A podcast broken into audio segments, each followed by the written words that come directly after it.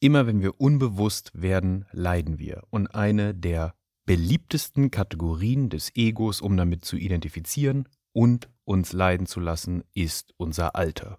Es gibt drei Arten, das Alter auszudrücken, das chronologische Alter, das biologische Alter und das gefühlte Alter. Und für unser mentales Wohlbefinden ist eins schlimmer als das andere. Wir reden heute über alle drei, was das mit externer und identifizierter Zeit zu tun hat und warum ich gar nichts von dem Spruch halte, man ist so alt, wie man sich fühlt. Herzlich willkommen bei Reik, deinem Podcast für ein bewussteres Leben im Jetzt und mehr Frieden im eigenen Kopf. Ich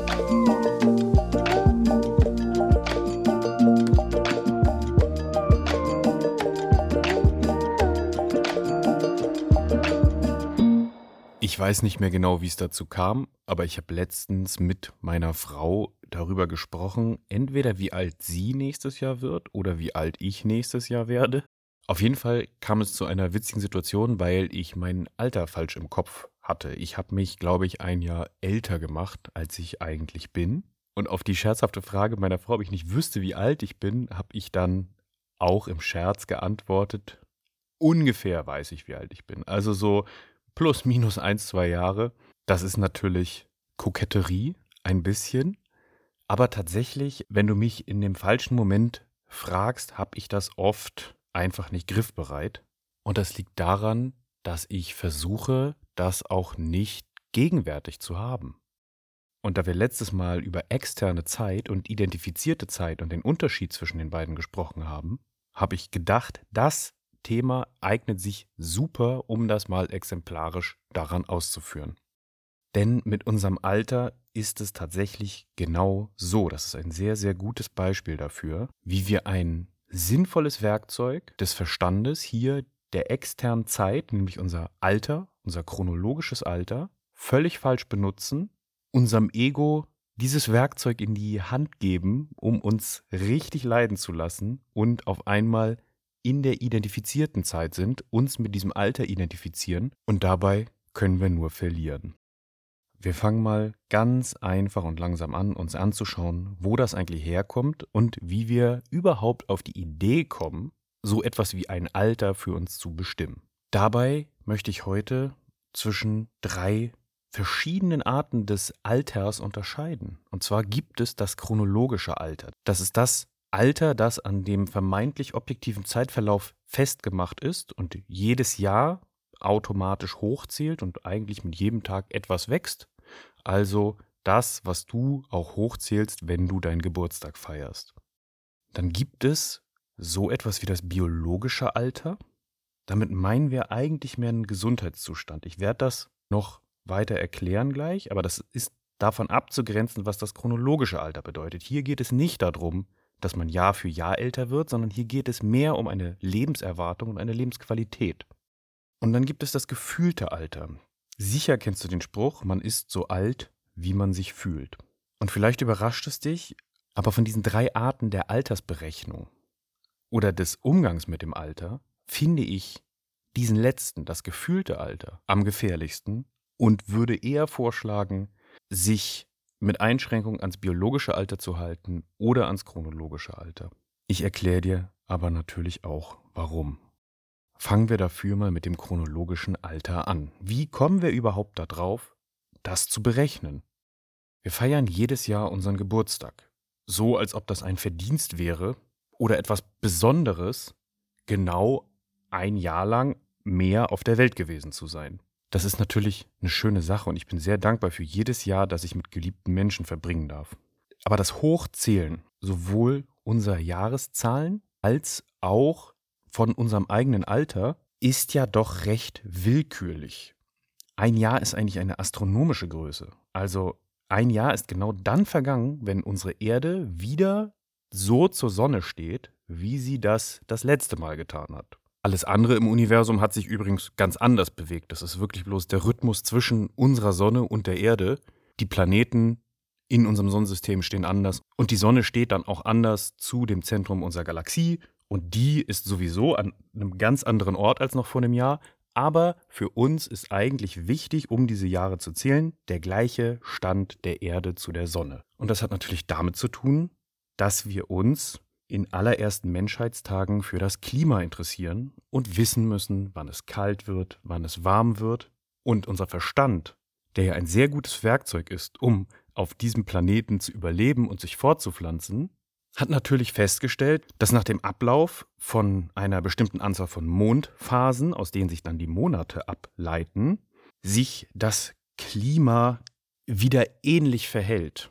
Das ist sogar wichtig gewesen, noch bevor wir angefangen haben, Dinge anzupflanzen, einfach um kalte Regionen rechtzeitig zu verlassen, Vorräte anzulegen und entsprechende Vorbereitungen zu treffen. Also es war ganz, ganz wichtig für die allerersten Menschen, diesen Rhythmus zu erkennen und natürlich auch den Rhythmus einzelner Tage.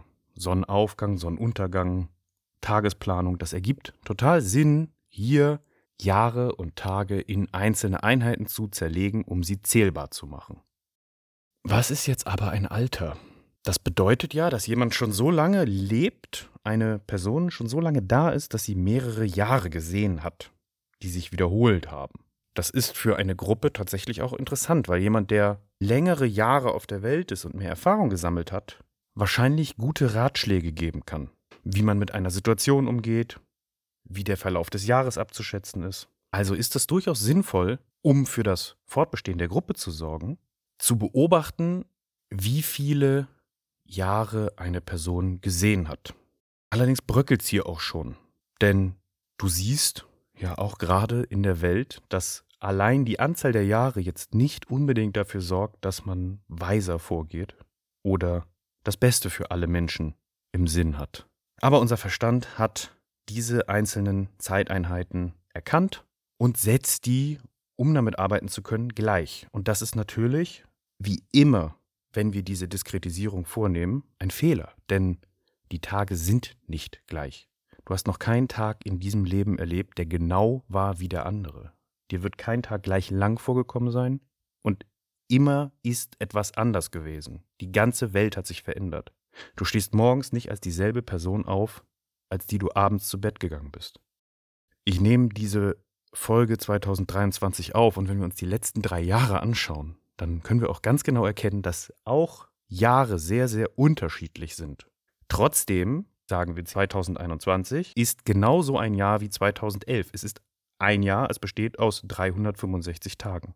Diese Vereinfachung hilft uns damit zu arbeiten und wir machen viele Dinge daran fest. Zum Beispiel unsere gesellschaftlichen Regeln, wann Menschen etwas dürfen, Jugendschutz, Einschulungen. Das ganze Leben ist in Altersstufen geplant, aber das betrifft alles nur die Dinge, die wir uns auch ausgedacht haben. Also das Alter wird immer dann interessant, dieses chronologische, wenn es auch um Verstandesdinge geht. Also etwas, was der Verstand entwickelt hat. Unser politisches System, Führerschein und Fahrzeuge, juristische Angelegenheiten, Jugendschutz vor Erwachseneninhalten. Alles das sind Produkte unseres Verstandes, die hat der Mensch hergestellt. In der Natur wäre so etwas nicht nötig. In dem natürlichen Zustand brauchen wir kein gezähltes Alter. Auch nicht, um zum Beispiel auf unsere Nachkommen aufzupassen. Wir können sehr gut intuitiv Hilfsbedürftigkeiten erkennen und darauf reagieren. Um ein Kleinkind davor zu schützen, irgendwo runterzufallen und sich tödlich zu verletzen, müssen wir nicht wissen, wie alt es ist. Das steckt intuitiv in uns.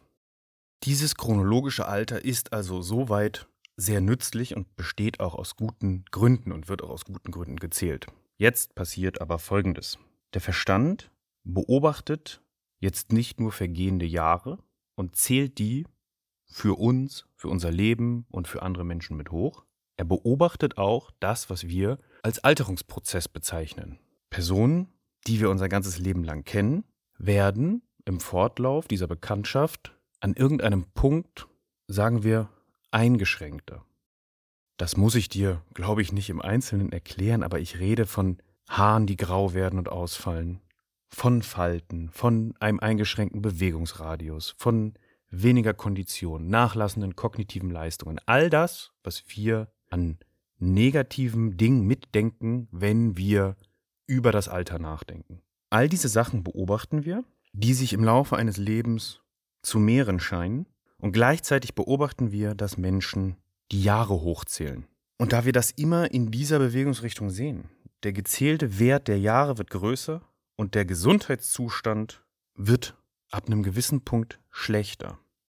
Und wir erkennen große Muster, so etwas wie der Stopp des Wachstums des Körpers oder das Anfangen des Ausfallens der Haare in gewissen Altersclustern.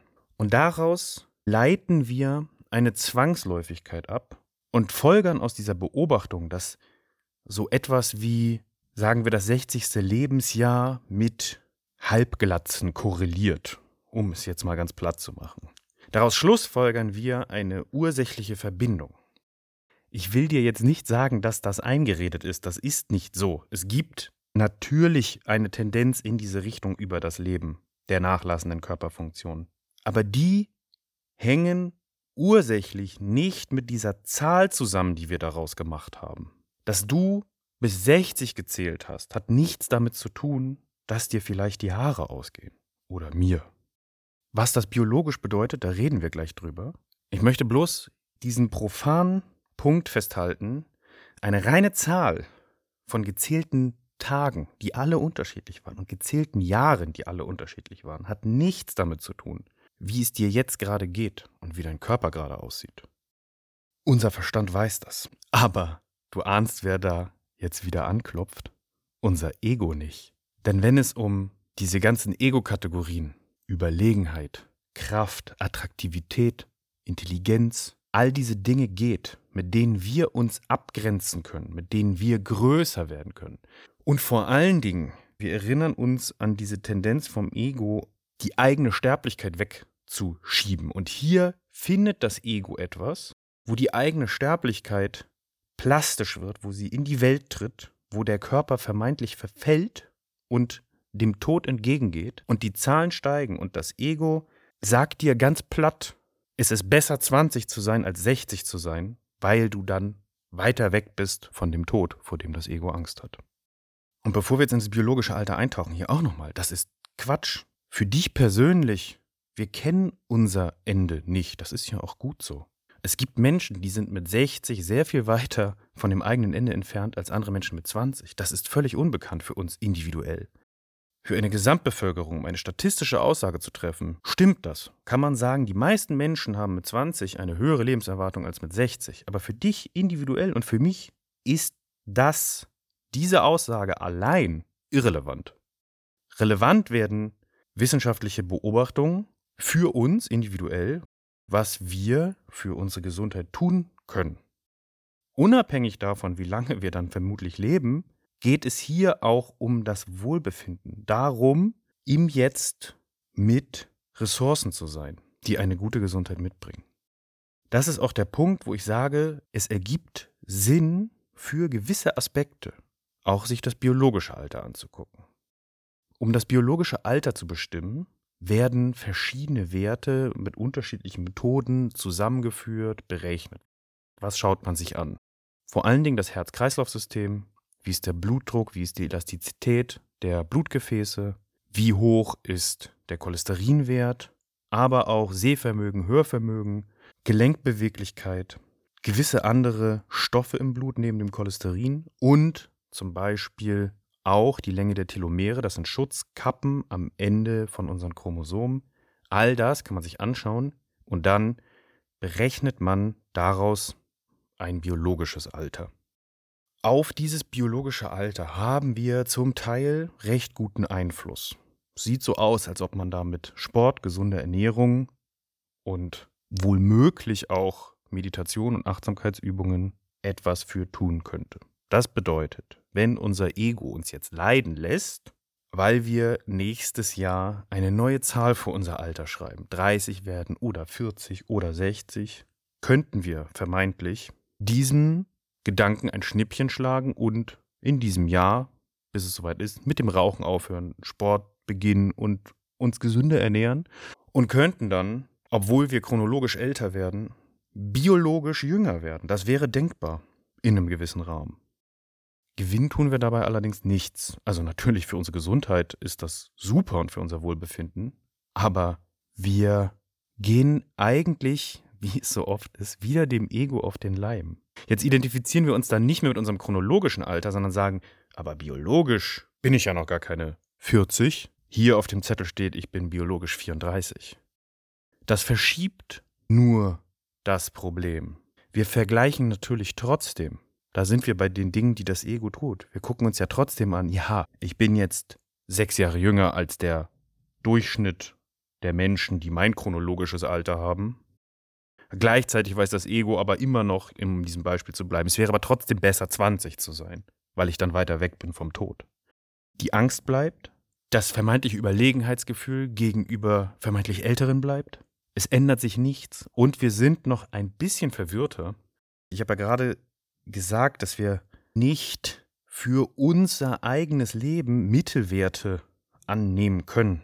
Den durchschnittlichen Menschen gibt es ja gar nicht. Für dich und für mich ist also schon der durchschnittliche Zustand, in dem Leute in unserem chronologischen Alter sind, relativ unbedeutend. Jetzt ist es aber so, wenn mir jetzt noch jemand sagt, du bist aber biologisch einem anderen Mittelwert zuzuordnen, also du entsprichst eher einem anderen mittleren Menschen, den es auch nicht gibt, der aber auch nicht ein chronologisches Alter hat. Was bedeutet das für mich? Eigentlich nichts mehr. Das ist ehrlich gesagt einfach nur eine mentale Rauchbombe. Und ich finde es wirklich gefährlich, das biologisches Alter zu nennen. Wir sollten breit die Gesellschaft unter die Lupe nehmen und uns anschauen, wie steht es um den Blutdruck, wie steht es um das Sehvermögen, wie ist es um die ganze Gesundheit bestellt. Das kann nur allen helfen, das ist ein super Ansatz. Ich würde mir nur wünschen, dass das nicht biologisches Alter genannt werden würde. Das ist Futter fürs Ego und ein Brandbeschleuniger in unserem Leiden, wenn wir mit unserem Alter sowieso schon verunsichert sind. Wir bewegen uns hier nämlich, wenn wir vom chronologischen Alter ins biologische Alter gehen, weiter weg von diesem externen Zeitverständnis. Und im biologischen Alter sind wir jetzt schon sehr unterwegs in der Identifikation. Das kann ja auch andersrum laufen. Ich kann ja auch biologisch älter getestet werden. Also ich bin beispielsweise 55. Aber bei meinem biologischen Alter kommt jetzt raus, ich bin schon 65. Dabei fühle ich mich doch viel jünger. Und da kommen wir zu dem dritten und letzten Punkt, das gefühlte Alter. Während ich dir für das chronologische Alter hier die Erklärung geben konnte und für das biologische Alter einen kurzen Abriss leisten und dir die entsprechenden Links noch in die Folgenbeschreibung packen werde, ist das beim gefühlten Alter Tja, was soll das eigentlich heißen? Wir haben ja eh schon gar keine Vergleichsmöglichkeit. Also schon beim chronologischen Alter ist es ja so, bloß weil zwei Leute das gleiche Alter haben, ist das nicht zwangsläufig vergleichbar. Die können ja auch an völlig anderen Orten der Welt, in völlig anderen Situationen und zu völlig anderen Zeiten zum Beispiel 30 sein. Jetzt vergleichst du zwei Leute, was bedeutet es, sagen wir, im europäischen Mittelalter 30 zu sein, im Vergleich zu 30 Lebensjahren in einer heutigen chinesischen Großmetropole. Wo ist der Vergleich? Schon das ist unmöglich. Hier ist nichts gleich, außer dass irgendjemand bis 30 gezählt hat. Und diese Vergleichbarkeit wird schwieriger, wenn wir das biologische Alter einführen. Und jetzt kommen wir mit dem, wie ich mich fühle. Da es keinen festen Punkt gibt für 20 sein zum Beispiel. Jede Person fühlt sich anders, wenn sie 20 ist. Was soll denn ein Gefühl für ein Alter sein, wenn nicht die gefühlte Gesundheit, also das biologische Alter als gefühltes Alter, da würde ich mitgehen, aber das Alter fühlen kann ich doch nicht. Ich kann doch nicht 20 Jahre fühlen. Das ist doch ein sinnloser Ausspruch. Ich habe bisher in meinem Leben, wenn es um dieses Thema geht, immer gesagt, ich habe mich schon immer gleich alt gefühlt. Und das ist fast richtig. Ich fühle mich gar nicht alt. Und ich finde, von einem gefühlten Alter zu sprechen und diesen Spruch, man sei so alt, wie man sich fühlt, deswegen gefährlich, weil er zur Identifikation mit dem Alter einlädt. Das ist die Aufforderung, nehm die externe Zeit Nimm das, was wir nur im Verstand brauchen und identifizier dich damit. Mach's zu deinem Ego. Völlig egal, ob du dann dich als 20, 40, 60 definierst.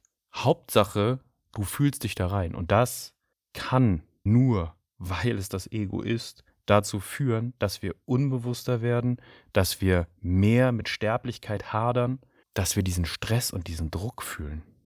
Ich habe ein bisschen in Blogs gelesen zu dem Thema und immer, wenn dieser Spruch kommt und eine Feststellung dazu, ob es wahr wäre, dass man sich so alt fühlt, wie man ist oder so alt ist, wie man sich fühlt, dann liegt dahinter ganz, ganz deutlich ein spürbarer Schmerz. Ein ganz großer Schmerz, eine Angst, ein Verlust. Und das ist nur menschlich. Und bestimmt ist ein Teil davon, dass ich diese Kategorie ablehne auch meine eigene Angst vor der Sterblichkeit. Trotzdem würde ich mir für dich und für mich wünschen, dass wir uns gar nicht mehr fühlen, was das Alter angeht. Da sollte keine Identifikation mit stattfinden.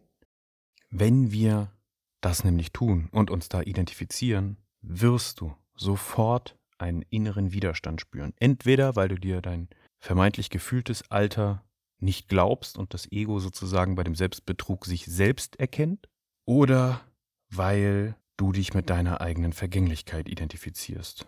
Beides ist innerer Widerstand, beides wird nur zu Schmerz und zu Leid und zu Angst. Anstelle davon, über die vergangenen Jahre nachzudenken, über die verbleibende Lebenszeit nachzudenken oder über Etiketten und hochgezählte Jahre, sollten wir uns lieber damit beschäftigen, was jetzt ist. Das ist der einzige Moment, mit dem wir identifiziert sein wollen. Im Hier sein, im Jetzt. Da ist Alter und Vergänglichkeit kein Thema. Das ist kein Problem. Wie wir beim letzten Mal erkannt haben, fehlt im Jetzt nichts. Und es ist damit auch alles genug. Wie alt sind wir im Jetzt? Alt genug, um es genießen zu können. Und während ich die Folge hier vorbereitet habe, ist mir ein Satz von meinem Großvater immer wieder durch den Kopf gegangen. Das Altwerden ist nicht das Problem, aber das Wie. Und das ist wirklich im Kern sehr weise, denn es geht nie um das Was. Es geht nie um die Quantitäten, es geht für uns eigentlich immer um das Wie.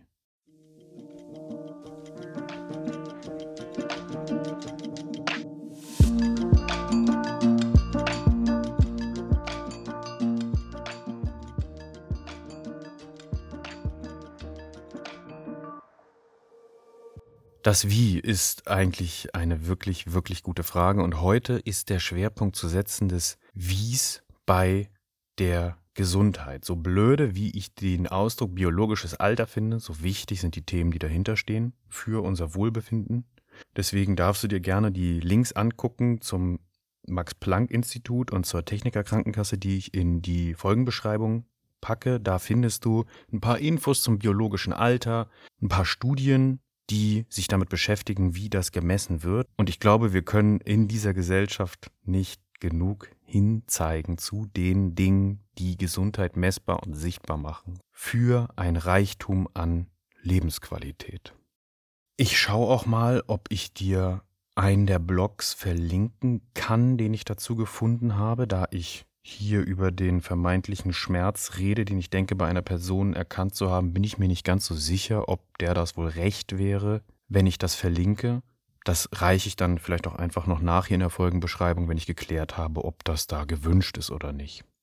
Und dann gibt's noch ein allgemeines Thema, eine kleine Ankündigung oder eigentlich eine große Ankündigung. Das ist ja Folge 19 und du hast gemerkt, ich habe die ein bisschen später veröffentlicht als sonst. Letzte Woche hat es auch schon ein bisschen gestolpert. Und das liegt daran, dass ich gerade mit dem Kopf und mit meiner Zeit häufig bei etwas anderem bin, einer großen Sache, die für mich ansteht. Und zwar geht es diese Woche auf Kur. Ich trete eine Reha an, die ich schon vor längerer Zeit beantragt habe. Ich freue mich sehr darauf. Und ich habe jetzt lange überlegt, wie machen wir es mit dem Podcast weiter. Aber weißt du was, ich nehme mich für die Zeit dieser Reha mal komplett raus und werde auch in dieser Zeit keine Folgen mehr veröffentlichen. Ich habe allerdings ein großes Thema für Folge 20 im Kopf und werde danach auch weitermachen. Sehe es vielleicht einfach als kleine nachträgliche Sommerpause für diesen Podcast. Es wird aber eine Weile dauern, bis wir uns hier wiederhören. Ich denke, dass ich Anfang Oktober Folge 20 veröffentlichen werde. Ich habe einiges an spannenden Büchern und Themen, über die ich bis dahin reflektieren möchte, die ich dann auch mit dir teilen kann und hoffe, dass wir uns dann im Oktober hier wieder hören. Hab ganz vielen Dank für deine Zeit, die du bisher mit mir hier verbracht hast. Du kannst mir nach wie vor schreiben, wenn du möchtest. Den Instagram-Link zu dem Profil für Nachrichten findest du in der Folgenbeschreibung. Und damit wünsche ich dir dieses Mal für eine längere Zeit, bis wir uns hier wieder hören, alles Gute.